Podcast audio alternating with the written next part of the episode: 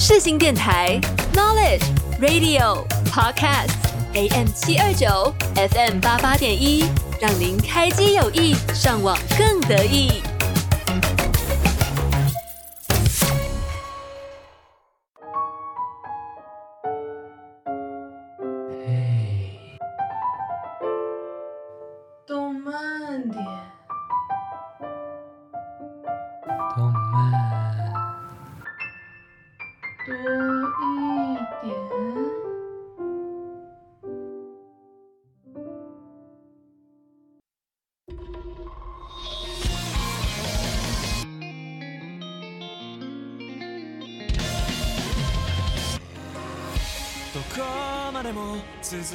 続くような青の季节は四つ并ぶまだこの前を遮るものは何も。ないアスファルトセミしぐれを反射して君という沈黙が闻こえなくなる。この日々が色あせる。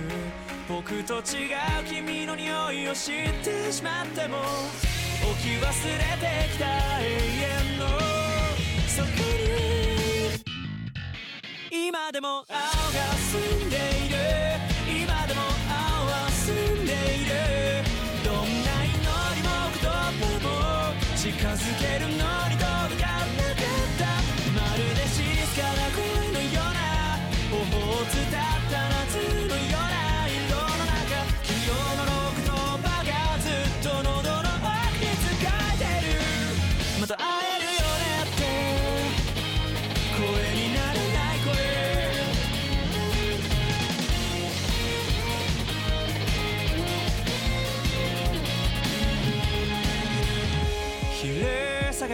がり缔め付く风の季节は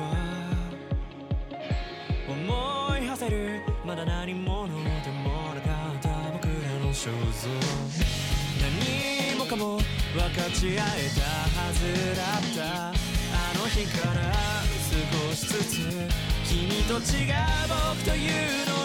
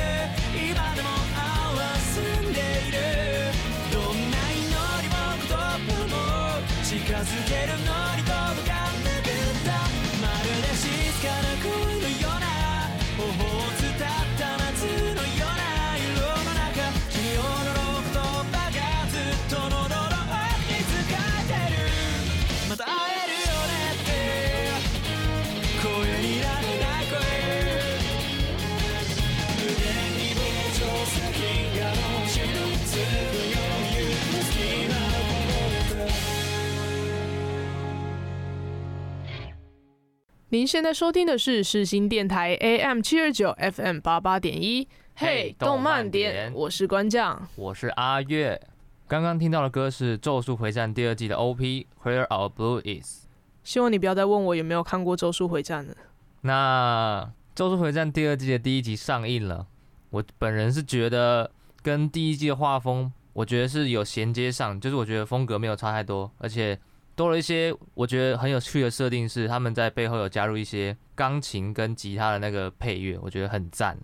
那我个人是想 想说，要等到它全部都播完再补番。哦，对，这是我自己的习惯了，就是不管是再怎么吸引我的新番，我都会等到它全部播完，因为跟播真的是我觉得很痛苦。然后你一个星期只看一集，然后过了那一集之后，你就要熬过这个星期。而我自己是很喜欢一个一个礼拜去追的那个感觉，而且我觉得这样子可以不用花，就是不用一个很密集的时间去看一部动画，这样我觉得分一个一个礼拜看，我觉得蛮轻松的。可是因为有很多人说，好像呃一个星期看那一集新番，就会有一种哇，我这个星期就可以靠这个作品来撑下去，然后期待下个星期的生活，好像可以熬过非常辛苦的日子。而且新番不会只有一部啊，所以会有很多部新番，每个礼拜都会有一集，所以我觉得可以用很多集来熬过那个辛苦的那每个礼拜。可是也不是每一每一部作品都会很有兴趣啊。是没错啊，但是我觉得番很多嘛，总会有各种各式各样的翻来来看合不合我们的胃口，所以我觉得我自己本我自己的话是每一季大概都会有个两三部我自己很想要追的，所以我不会片荒，呵呵。那刚好现在是呃，就是七月嘛。那因为刚好今年七月也有非常多，就是现在非常受欢迎的新番。那我们这个月也刚好开始做节目。你对于同时要看很多新番，然后又要做节目，有什么特别的感想吗？其实我觉得跟我原本看动漫的心情差不多。我觉得差别是在说，就是因为要做节目，所以。你看一个，你看一个番，不能就是很简单的这样轻松看过去。就我觉得还要做一些心得感想，或者说一些笔记之类的。但我觉得其实也不用到这么注重一些，就是有的没的。像我自己看作品就是不带脑，然后如果真的他会打动我的话，那其实就算我不带脑看，他也可以让我有很很深刻的印象啊，或是心得感想。是这样没错啊，但我自己还是会，因为我想说。如果这一部番是我很喜欢的话，那我觉得如果要介绍给观众，那我是一定要做一个相应的准备，而且我也会为了要介绍，所以再回去补番这样。所以我觉得补番是比较累一点点，因为要重看一些已经看过了。虽然有些番看完还是很感动，就例如《暗杀教室》。那希望就是我们边做节目的同时，虽然说要可能要为了跟大家介绍去看一些我们平常不太会接触的作品，但也希望就是透过这样的机会，让我们可以就不是。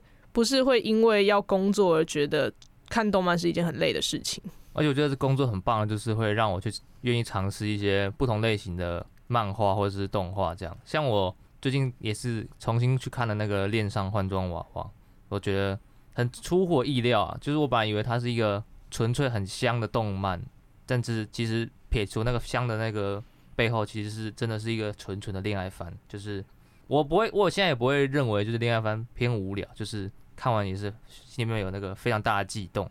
以上就是我们做完第一个月节目的心得感想啦。那这个月的月底，应该说我们原本就会接触这方面的事情，但是刚好我们又在做跟动漫相关的节目，所以这次呢要去漫博，而且也是我们两个好像唯几是有暑假留在台北，因为通常这种漫博啊或者是什么动漫展，通常基本上都会办在暑假，然后就是又在又办在台北这样。所以，我们两个如果平常在台南，真是很少有这个机会。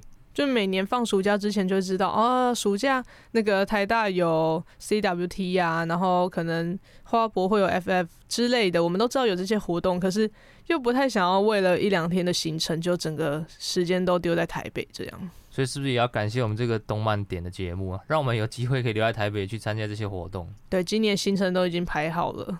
那事不宜迟，我们就马上进入动漫点试试看。动漫点试试看，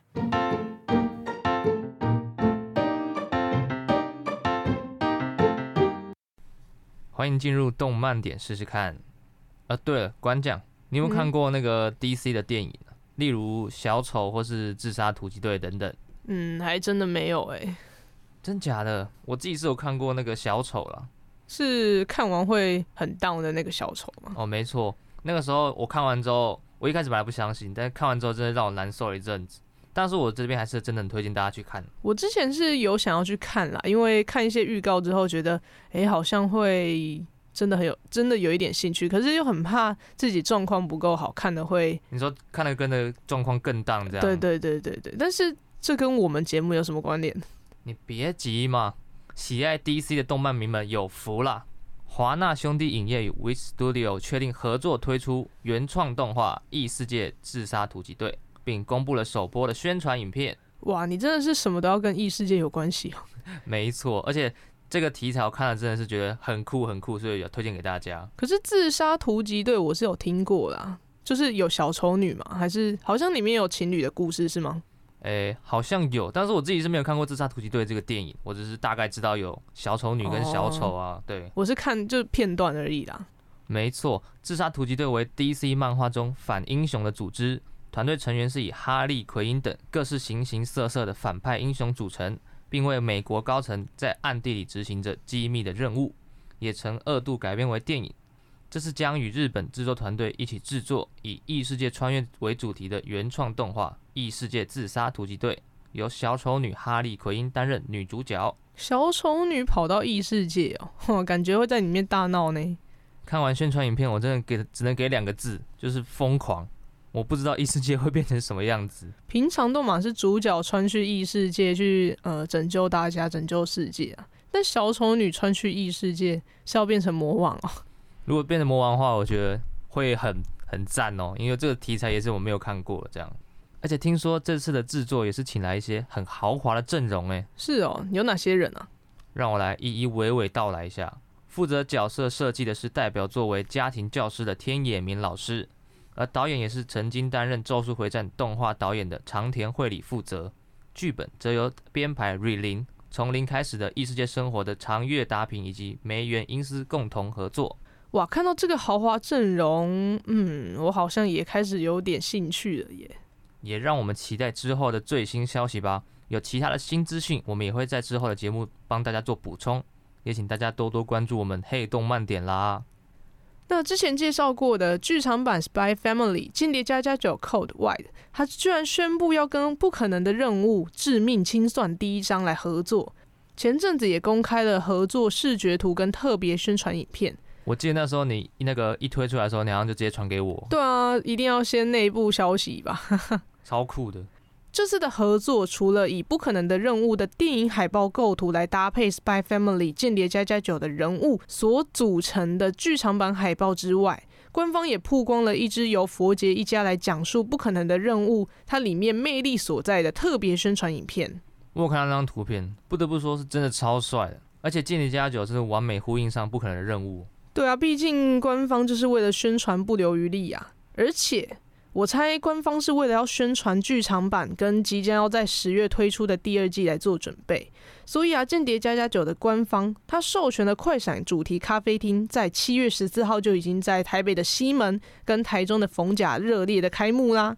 除了还原剧情里的经典菜色，店内的装饰也充满了温馨可爱的佛杰一家。而且这次好像是就是很多个月装潢之后重新开幕的首播主题，它里面有超过六十平的室内空间，可以容纳更多的粉丝一起玩。难不成我们的黑动漫点要有那个出任务的环节了吗？呃，现在是有点穷啦。如果之后呃经费允许的话，我们可以考虑去那里现场开直播。我我不知道会不会被老师骂，说我们到处一直在说我们很穷这样。没办法，就是真的穷嘛，而且要跨县市真的很高，毕竟我们就是贫穷大学生。那我们或许之后会有机会啊，在台北的动漫季，或者然后或者是一些主题餐厅，真的是离我们比较近，然后到时候我们再去帮大家一探究竟啊。没有啦，西门就有了啦。这次的间谍家家酒快闪咖啡厅，除了主题的餐点之外，啊它里面的装饰也非常的精致哦，在店内的每个角落都可以看到非常多种风格的佛杰一家。在餐点的部分呢、啊，推出了四种主餐、三种甜点跟六款饮品，而且它店里面也有各式各样的动画周边来提供大家选购。说到主餐，嗯，会不会是约尔的呃黑暗料理？好可怕！我们两个一致异口同声的讲出黑暗料理。我我是希望，呃，就算它是做成那个样子，但是吃起来不要呃像那个样子。但如果真的有的话，你会想要，要不要考虑去西门？一探究竟。哎、欸，这个嘛，你先试读吧，好吃再叫我去啊。搞不好他只是就是没有摆盘，就是炒完直接这样扔进去这样。我我我我好害怕。搞不好其实很好吃啊。呃，哦哦、呃，我我我不觉得。这样感觉还原度不够高。总之呢，西门店啊，台北西门店的活动是到八月二十二号，然后台中逢甲店呢活动是到八月二十三号。喜欢间谍加加酒的粉丝千万不要错过啦。那我们马上来听一下《间谍加加九》的第二首片尾曲《色彩》。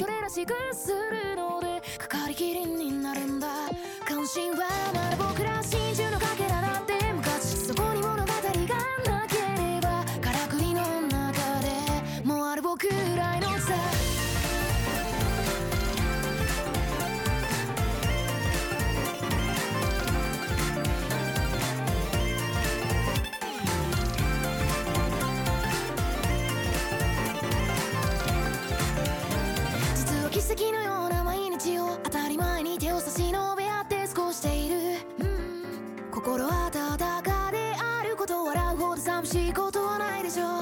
う落ち込む夜でさえた際で気まぐれなように。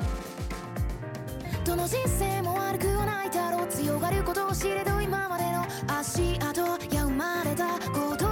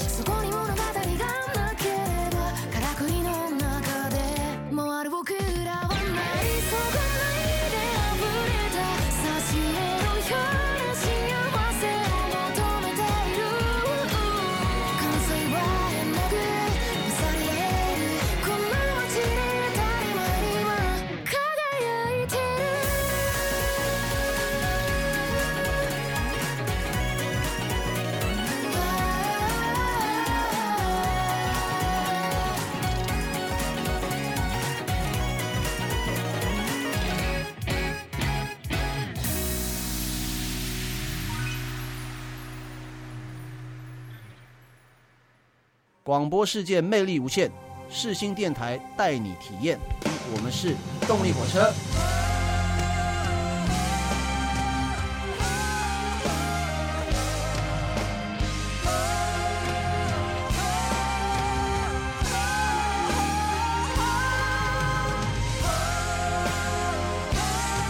你现在收听的是世新广播电台，AM 七二九，FM 八八点一。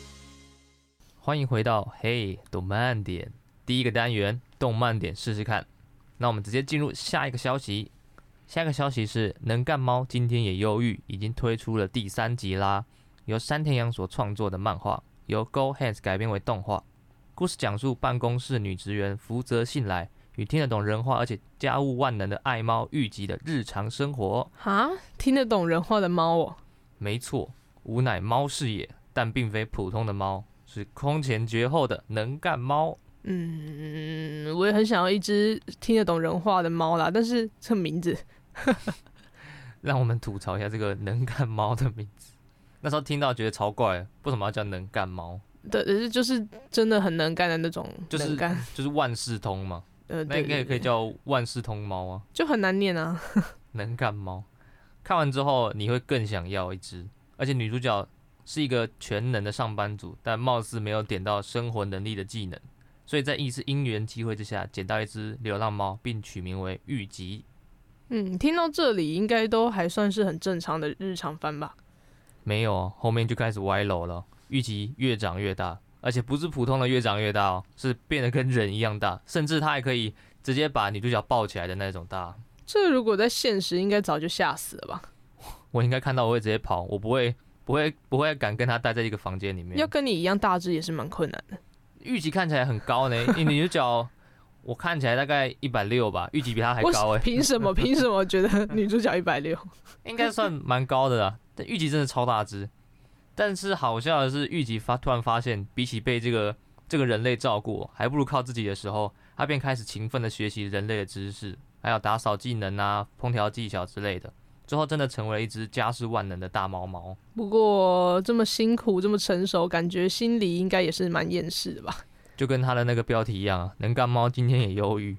而而且出乎我意料的就是，猫咪的配音是一个带有点磁性的大叔嗓音，感觉像是厌世大叔的类型。哇，大叔，快快给我多来几只！我就不让我贪心了，我一只就好了。那喜欢这种日常搞笑番的朋友，绝对不能错过哦。目前已经出到第三集了，可以在动画风收看。每周的星期六凌晨两点会更新新的一集。哎，说到这个，你是猫派还是狗派啊？哇，好难哦。嗯，可以两个都要吗？嗯，小朋友才做选择。你是贪心怪？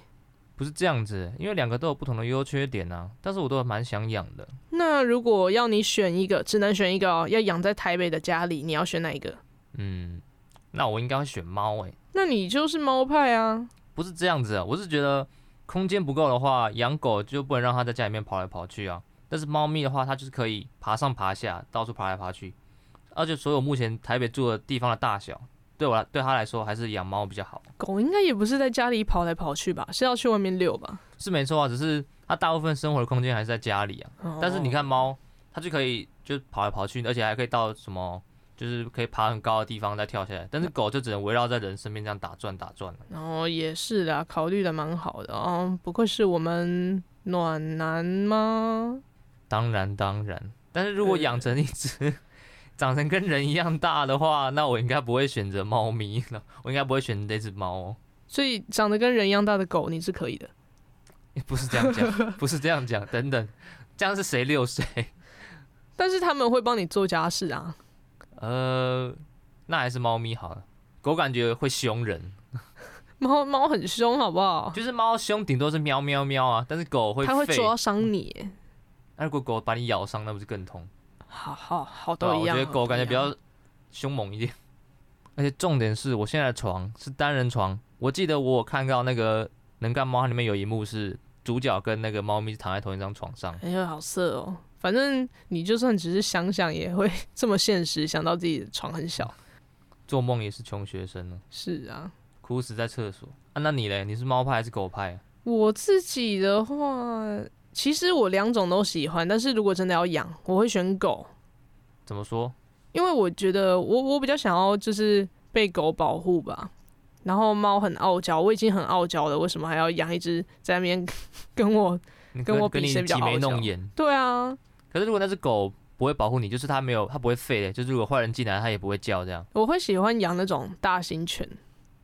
对啊，就是这种那那个大型犬，它只是看到那个人进来，就完全没有任何。防卫意识这样啊，反正我就是不想要那种，就是我觉得它是可以跟我当嗯、呃、最好的朋友。对对对，然后猫感觉就是会对我不理不睬，大部分啦。但我觉得猫就是傲娇这一点，对啊，有些人会喜欢呢。而且一个很重要的事情是，我会对毛过敏。你说猫哦，猫毛。就是狗的话，我会养那种就是很短毛的。你也可以养那个，你有知知道那个斯芬克斯猫吗？你说那个很埃及的那个很丑的那种，就是皱皱皮的那个。如果我真的有机会，我会想要养。我蛮想要摸摸看的啦。就听说，而且听说它那个毛，它它不是毛，它那个皮，就是如果你久久没洗的话，它会有那个黄黄的那个可以这样擦下来，就像有点像油那样。奶油。就是那种那种猫，其实好像更要常常清洁。对啊。但我觉得很酷诶，皱皱皱皮的毛诶。好，你如果有机会，皱皮的猫了，到底在讲什么？有机会你就养一只啦。反正你刚刚也说你要选猫嘛。好了，那以后大家来叫我们，就会来我们家看我的斯芬克斯猫。那最后来分享一下动漫展的资讯。台中的翻转动漫季在上个星期结束啦，紧接着呢，木棉花要移师到了高雄梦时代的购物中心，在七月二十一号到八月二十七号举办高雄翻转动漫季。木棉花规划了二十大拍照合影区，有 Spy Family 间谍家家酒二点五公尺的巨型安妮亚充气人偶，关于我转身变成史莱姆这档事三公尺高的史莱姆气偶，还有夏目友人帐十五周年纪念等大型造景。三公尺的史莱姆气偶，对啊，还有二点五公尺的巨型安妮亚，到底为什么要跟这么大超大安妮亚？把两个很可爱的东西弄得这么大只，就是。相较之下，自己会变得很可爱吧？为什么我还我以为会放那种进阶巨人的巨人之类的，结果居然都是放一些这种可爱角色。有啦，在福袋的部分是有，这次木棉花有推出进击的巨人啊、间谍加加九、利可利斯、刀剑神域、恋上换装娃娃、瑞从零开始的异世界生活、夏目友人帐，还有转身史莱姆。哦，太长了，我不想念。这八款的福袋还有各式各样的新品周边。除此之外呢，官方也有说，现场将会有间谍加加酒、彭德跟安妮亚的造型冰淇淋跟轻食可以吃哦。注意哦，是彭德和安妮亚的造型冰淇淋哦，不然所以是在吃彭德跟安妮亚的意思吗？呃，对啊，就之前不是有一种什么长得像沙皮狗的那种冰淇淋吗？有这个消息？对啊，对啊，对啊，对，就是呃，就是面包店推出的那种嘛。那我们可以期待一下这一次的彭德和安妮亚的造型冰淇淋吗？到底会有多还原呢？对，我也想要有空的话可以去高雄梦时代。真的要出任务了。哟哟哟，漂亮女孩，帅气男孩，照过来，我是小雨同学。我爱上的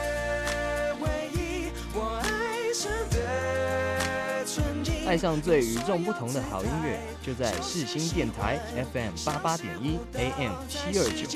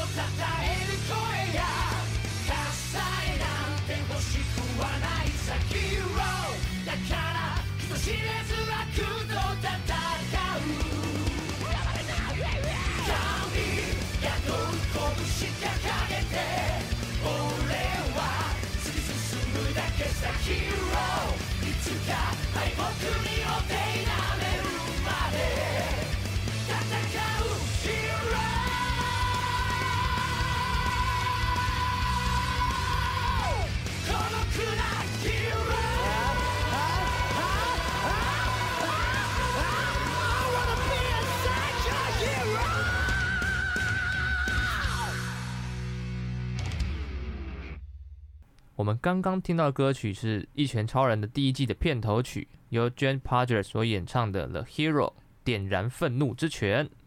终于，终于轮到我主 key 了。嗯，轮到你擅长的范畴了。没错，那我们本集要谈的主题就是龙傲天翻。开始有点专业术语出现了，你来解释一下什么叫做龙傲天？没问题，交给我。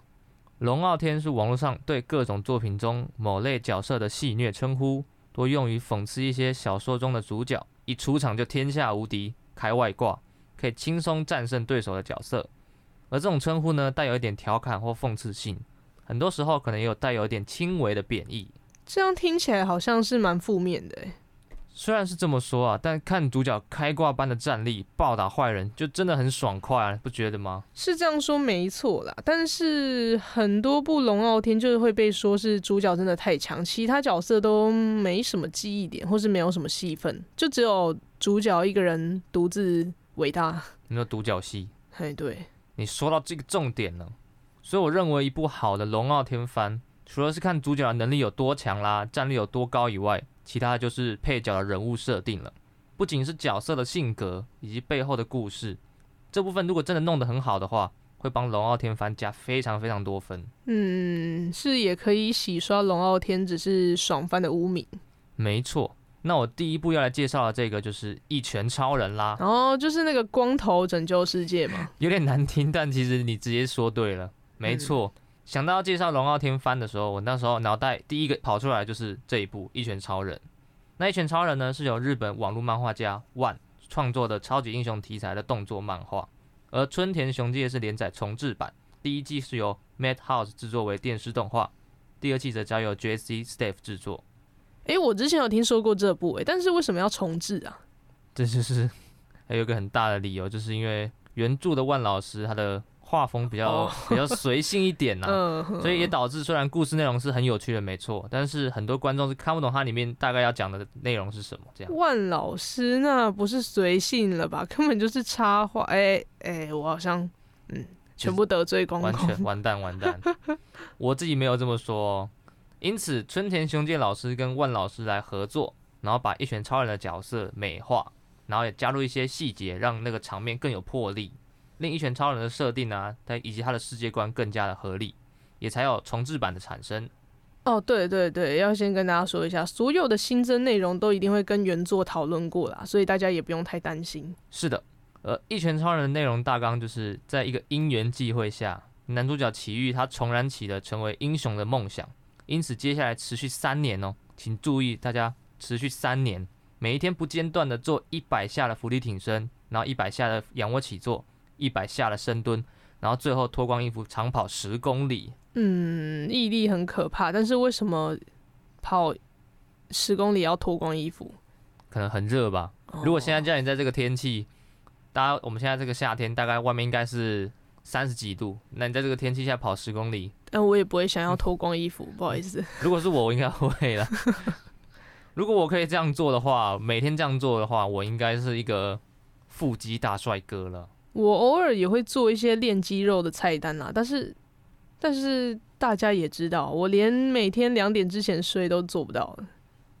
不是不是因为做这个节目而变成这样咯，他之前的生活就是过了如此的。对，我的人设是早上六点才睡，这样可以吗？就是一个劳碌的像上班族一样的人嘛。然后六点睡，八点起床，难怪黑眼圈这么重。对。然后也难怪你不会变成英雄了。而在三年之后，奇迹出现了，奇遇的头发掉光。那他应该也是蛮晚睡啊，我觉得他应该他应该比我还晚睡。可是我看他的作息很正常啊，就是他的应该，我觉得，哎、欸，你每天这样去运动，我觉得你想要晚睡应该很难哦、喔，应该会很累。对啊，没有没有，你你你知道他们他们都说不能睡前做运动嘛，因为你会睡不着，肾上腺素会起来。而且我比较好奇的是。他这样子每天去这样运动，到底哪来时间工作？啊，就他有在工作吗？兴趣当英雄是因为背后有金主在支援，是不是？原来如此，难怪我不行。好，回到正题，他头发掉光了之后，他也获得了最强的力量。然后奇遇成为最强的英雄之后，反而因为力量太过强大，没有当初训练期间打败怪人那种激昂的情绪，然后也渴望遇到与他一战的强大对手。在一连串的事件中，奇遇遇见了各式各样的英雄和怪人，然后并加入英雄协会，以获得官方的认可。与众多英雄一起开始了对抗各种怪人以及灾难的生活。那这边要点播一下无敌。你说这首《无敌是多么 》好好，谢谢，多么寂寞。好，谢谢关键的点歌，让我一元可以在那个节目上唱歌的梦想。那我上面有说到一部好的龙傲天番，就一定需要一个好的配角来衬托嘛。而这部也没有例外。除了奇遇以外，我对其中两个配角非常的有印象。那我今天就来介绍一下他们吧。好，让我来听一下，跟我想的有没有一样？没问题。第一位要介绍的是无照骑士，他是 C 级的第一名英雄哦，然后骑着一台名为正义的脚踏车。重点是他没有什么特殊的能力啦，战斗力也不算强，他有的只是一颗富有责任感的心。无论是帮小女孩捡气球啦，还是与连 A 级英雄都应付不了的怪人战斗，他都会去做，因而深受人们的尊敬。嗯，听起来是蛮普通的啊，啊，所以为什么会让你印象深刻？就是因为他很普通，才更让人印象深刻啊。对于在英雄协会里面的人哦，大部分都是有特殊能力啊，或是特别强。但是反观他，他就是没什么特殊能力，就骑着一台脚踏车而已。但是还是对于帮助人不遗余力。而且有一幕是他面对了一个很强很强的怪人，我这边就不爆雷是什么怪人了。嗯，然后他即使浑身上下都是伤哦。还是奋不顾身的阻挡在普通人的面前，想要对抗怪人。我那时候看到这都快哭了。我想说，拜托奇遇快点来，他都快死了。果然，责任感真的是很重要的一个能力耶。真的，我觉得每个人都需要有责任感这个能力啊。嘿嘿，我怎么觉得你好像 没有，完全完全没有在错。就是我觉得责任感是一个帮助我们变成一个更好的人的一个基本条件。没错，而且每个人都应该要拥有它。如果我觉得没有的话，至少有点罪恶感。就没有没有责任感，应该有点 罪恶感。只有罪恶感，没有责任感。但有罪恶感也会让你想要进步啊？还是你罪恶感就啊，有罪恶感了，没事，我们消化它这样。那我去多吃一点。虽然它真的很不起眼哦，但是还是因为自身的努力跟坚持，让我们看到了平凡其实也能成就不平凡。又一句名言佳句哦，感谢您呢。不谢不谢。那我想接下来这位你就有印象，我第二位要介绍的人就是二郎。果然没错，我刚刚就是在想他，他真的是我内心当中的配角 number one。我自己也很喜欢二郎的设定哦。二郎小时候其实本来是想要当正派角色的，但是他厌恶电视剧里面那个伪善的英雄，并且与同伴游戏的时候被迫当坏人，然后无数次的被打倒、被打倒、被打倒，以至于心里面出现了阴影。对反派只能被正派打倒的现实感感到很愤慨，也很困惑。这确实也是很值得我们思考啦。没错，而二郎长大之后，逐渐认识到说，英雄协会为首的伪善正是不平等的正义的根源，所以他就立志要成为一个人类怪人，推翻现有的秩序，营造一个恶平等的世界。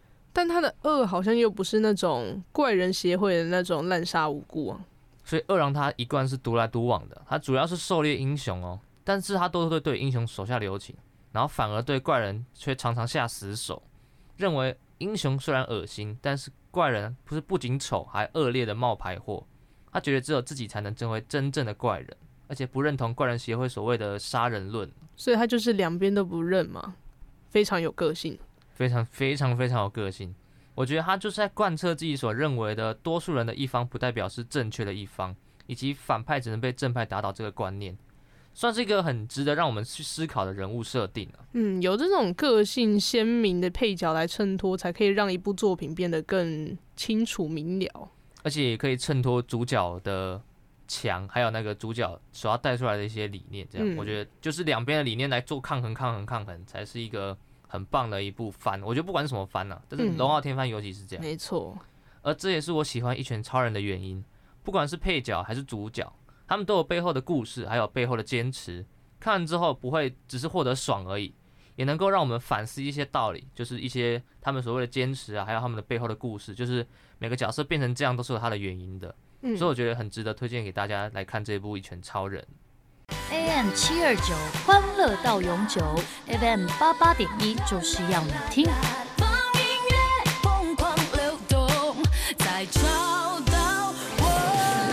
Hello，我是阿丽，你现在收听的是世新广播电台。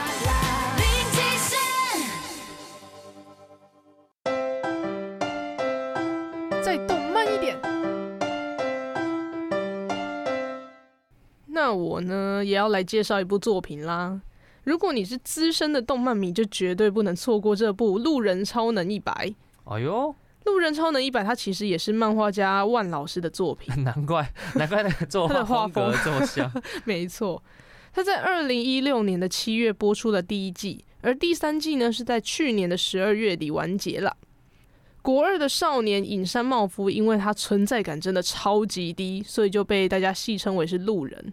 但他其实啊是一名天生就拥有超强力量的超能力者。想特别跟大家分享一件事情，就是动画导演利川让他想要突出路人那种在社会上非常不起眼的人设，所以选了当时还是新人声优的伊藤杰生老师来出演。我没想到，为了用这种人设，还可以这样故意挑新人的声优来配啊！对，他就是想要突出他那种就是没有很多主演经验、深色深色的感觉，就是也大家认不太出来，就是哪一个老师哦。懂，嗯、我没有错过这一部哦，但是 我没有看完第三季。哎、欸，我就跟你讲很多次，后面很感人，你居然还没看？因为我想说，你说很感人嘛，那我想说，那我就要有一个衔接感。嗯，然后我就因为第三季跟前两季其实有一段距离，对，所以我就想说，我跑回去看前两季。结果那时候碰到了一些阻碍，考断考嘛，然后什么的，然后就我就没有追完。没关系，等我介绍完，你可能就会马上去看了。没问题，关将老师请。他的第一季跟第二季啊，主要是在描述路人他遇到的形形色色的事情跟人物，而且他在每一次经历了事件跟成长之后，他就会开始认为自己的超能力好像是一个很危险的存在。他为了不让自己的超能力失控，所以一直压抑着自己的情感。虽然他想要平凡的生活嘛，但是各种麻烦还是会一直找上他。所以随着他压抑的情感在内心一点一点的膨胀，路人的体内累积的力量也开始的蠢蠢欲动。所以他就是有一个很设很酷的设定，就是他的情绪只要受到波动，然后那个趴数就会上升一点一点这样。对，所以这就是为什么他会叫做路人超能一百。而且只要受到真的受到太大的刺激的话，超过一百趴之后，路人就会爆炸，还会失去理智，然后暴走。暴走，所以这种时候就是要交给他的师傅灵幻兴隆啦。哦，对，说到灵幻兴隆，我有点忘记为什么路人要去那个老师那边打工的。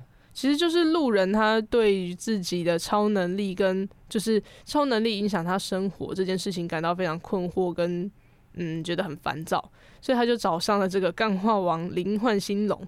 灵幻兴隆的工作是自称他可以驱魔啦，用很奇葩的方法让客人接受他的驱魔服务。简单说就是诈骗。我有一个印象很深刻的，嗯、就是他那个那个有一个好像是一个贵妇的人，然后他说他肩颈，他就是他说他感觉就是被鬼压，这样肩颈很酸痛，然后就推荐给他一个套餐，就是帮他按摩，帮他马杀鸡嘛，然后他马杀鸡的功力很强，那按完就觉得整个轻轻松多了，然后那个贵妇就变成他的常常客了。